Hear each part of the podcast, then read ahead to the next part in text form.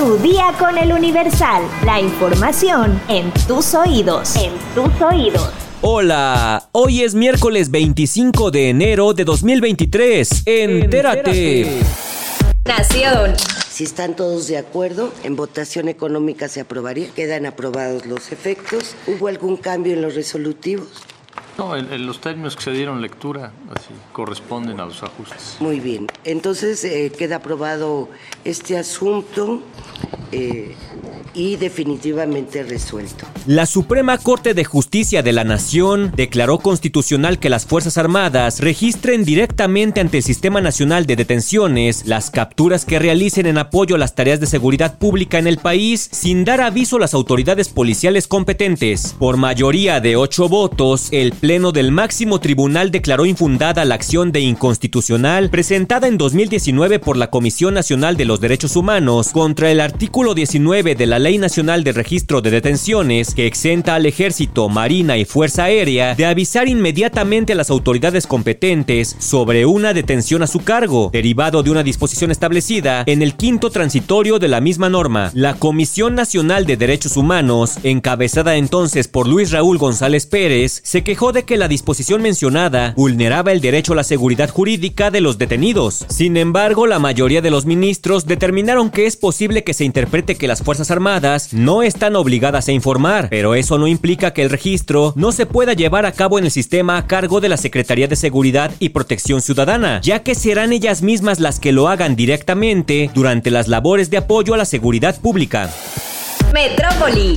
Una combi volcó en la colonia Benito Juárez, primera sección, en Ecatepec, luego de que presuntamente le fallaran los frenos. El momento quedó registrado por cámaras de videovigilancia, en el que se observó cómo se volteó con fuerza el vehículo de transporte público, mientras que las personas cercanas comenzaron a correr y acercarse para auxiliar a los afectados. Protección Civil y Bomberos Ecatepec informó en sus redes sociales que asistieron al lugar debido a la volcadura de una unidad de transporte público que resultó en 16 personas lesionadas, las cuales fueron canalizadas a un hospital para su atención médica correspondiente. En las imágenes compartidas por dicha institución, se observó cómo los afectados fueron atendidos en banquetas del lugar. Pobladores y elementos de seguridad les limpiaban la sangre y los supervisaban. Asimismo, se constató en las fotografías que la combi que sufrió el percance ya había sido levantada, aunque presentaba varios golpes.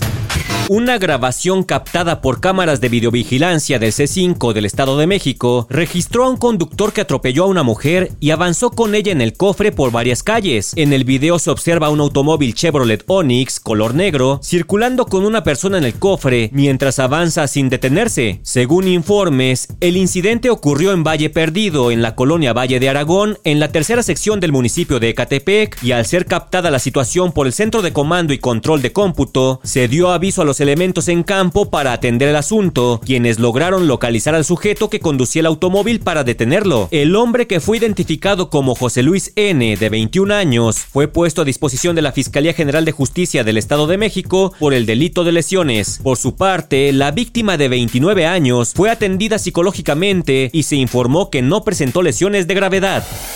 Estados. Hace unos días se viralizó en redes sociales el video donde un presunto asaltante se quedó colgado de un transporte de carga mientras se desplazaba sobre la autopista Puebla-Orizaba, pues este caso ha tomado un giro inesperado. Ahora se supo que no intentaba robar la unidad, sino reportar un percance en el que el tractocamión se vio involucrado. En la caseta de Amozoc, la unidad se detuvo, por lo que elementos de la Guardia Nacional y de la Policía Estatal intervinieron a fin de iniciar el procedimiento correspondiente, pero el sujeto argumentó que el conductor del transporte de carga había atropellado a un hombre y no se detuvo, por lo que optó por tratar de subir al vehículo para evitar que se diera a la fuga y evadiera su responsabilidad. Por ello viajaba en la parte externa de la unidad e intentaba llamar la atención. Los elementos policíacos procedieron a confirmar la situación a través del 911, cuyos operadores corroboraron que se había registrado una llamada de auxilio en el mismo sitio señalado por el hombre, donde se encontró una persona que había sido atropellada.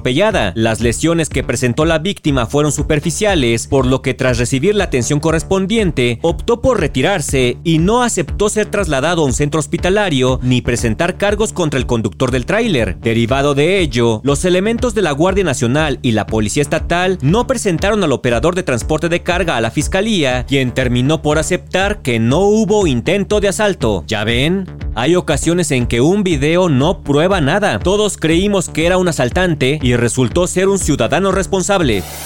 Mundo.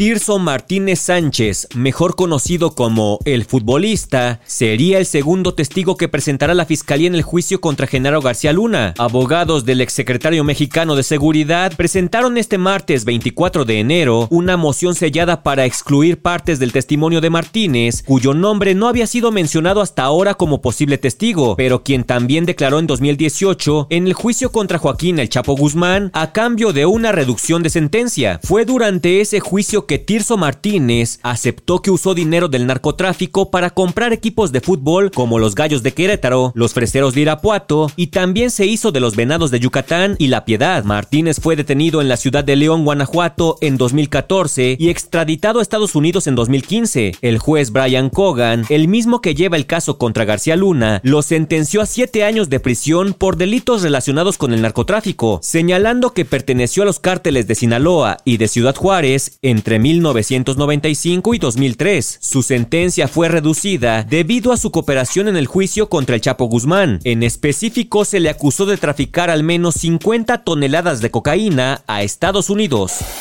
Espectáculos. Guillermo del Toro, Alejandro González Iñárritu y Alfonso Cuarón figuran entre los nominados al Oscar 2023, los cuales se dieron a conocer la mañana de este martes 24 de enero. Guillermo del Toro y su versión de Pinocho fue nominada al Oscar a la mejor película de animación. En su primera nominación en esta categoría, Del Toro reinventó el clásico cuento de Carlo Collodi sobre la marioneta de madera que se convierte en un niño. Con esta película, el director mexicano explora temas universales como la vida, la muerte, la rebeldía y la compleja relación con el padre. Por su parte, Alfonso Cuarón, cuatro años después de haber arrasado en la ceremonia de los Oscar con Roma, volverá a buscar una estatuilla en la categoría de mejor cortometraje de ficción como productor de Le Pupil. La historia sigue a un grupo de chicas de un internado católico antes de la Navidad en una época de guerra y escasez, mientras que la obra de Alejandro González Iñárritu, Bardo, falsa crónica de unas cuantas verdades, fue nominada al Oscar en la categoría de mejor fotografía. Es una comedia dramática, épica, surrealista y de humor negro, escrita, producida y dirigida por Iñárritu. Pues suerte a los tres mexicanos.